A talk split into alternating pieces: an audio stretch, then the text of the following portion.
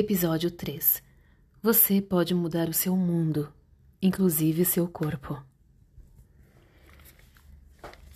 Por mais perturbador que possa parecer, é incrivelmente libertador perceber que você pode mudar seu mundo, inclusive seu corpo, simplesmente por mudar a sua percepção.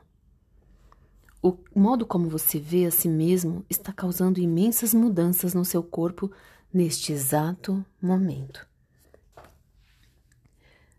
Não há um mundo objetivo independente do observador.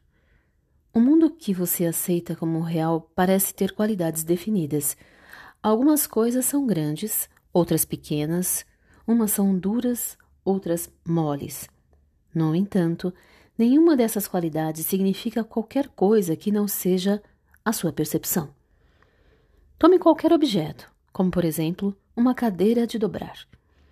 Para você, ela não é muito grande, mas para uma formiga é imensa. Para você, a cadeira é dura, mas um neutrino passaria direto através dela, porque, para uma partícula subatômica, os átomos da cadeira são separados por quilômetros.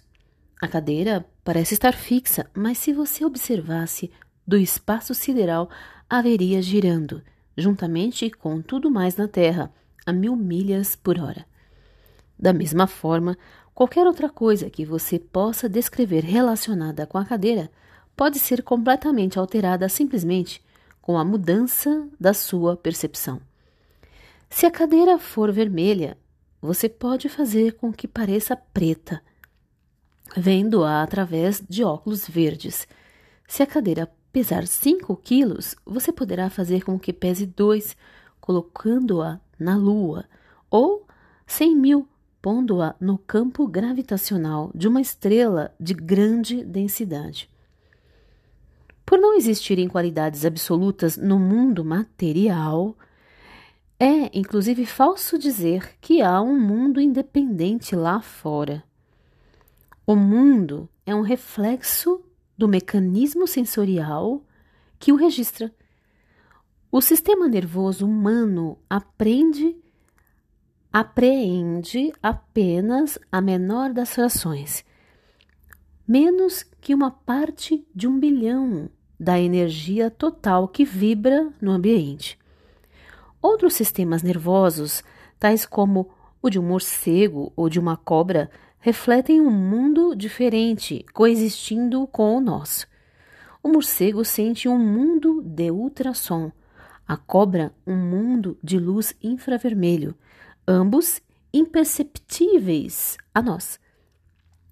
Tudo o que há realmente lá fora são dados informes, em estado natural, esperando para serem interpretados por você, o sujeito que vai captá-los.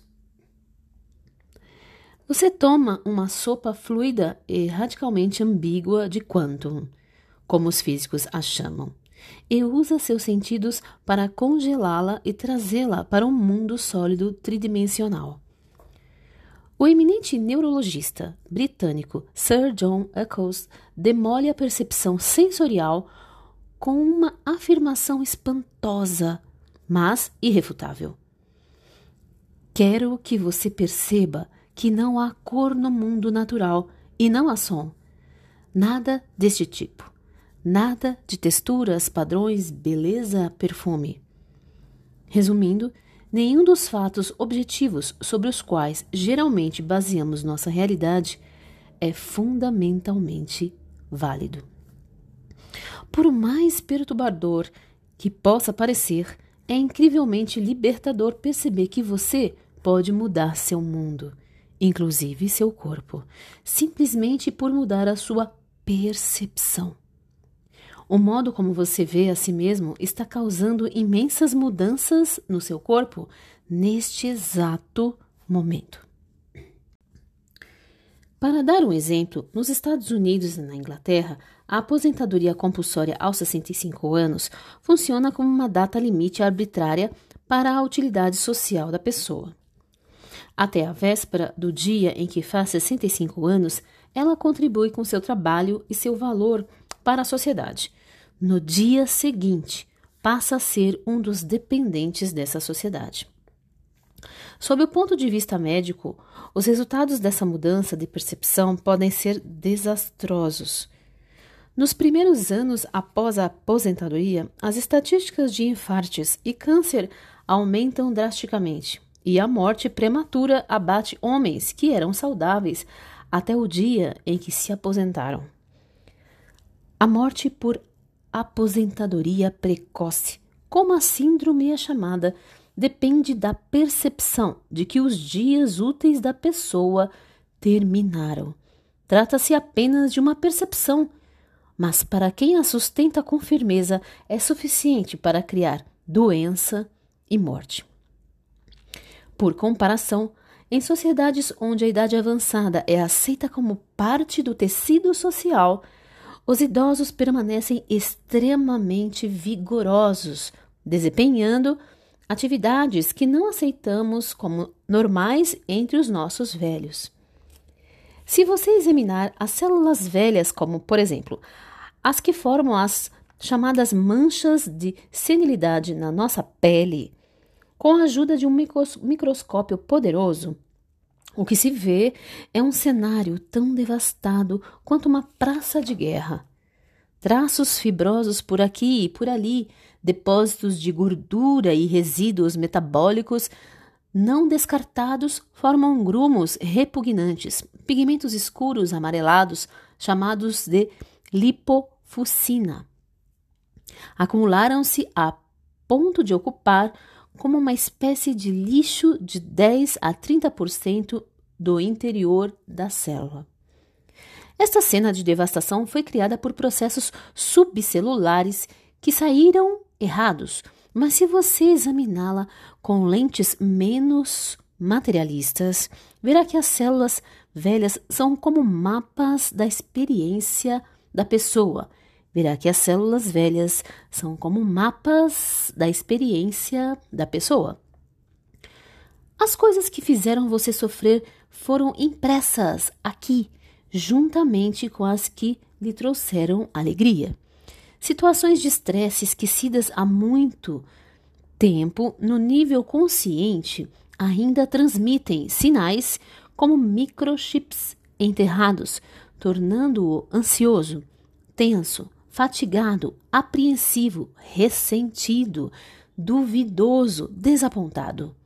Reações estas que cruzam a barreira psicossomática para se tornarem parte de você. Os depósitos tóxicos que entopem as células velhas não aparecem uniformemente. Algumas pessoas apresentam esse tipo de reação em quantidade muito maior do que outras, mesmo quando são ínfimas as diferenças genéticas entre elas. Quando você chegar aos 70 anos, as suas células terão uma aparência única, espelhando as experiências igualmente únicas que você processou e metabolizou no interior dos seus tecidos e órgãos. Ser capaz de processar as vibrações caóticas da sopa quântica e transformá-las em pedaços de realidade ordenados e significativos é algo que abre enormes possibilidades criativas. Estas possibilidades, contudo, só existem quando você tem consciência delas. Enquanto você está lendo este livro, grande parte da sua consciência está engajada em criar seu corpo sem sua participação. Vale a repetição. Enquanto você está lendo esse livro, grande parte da sua consciência está engajada em criar seu corpo sem sua participação.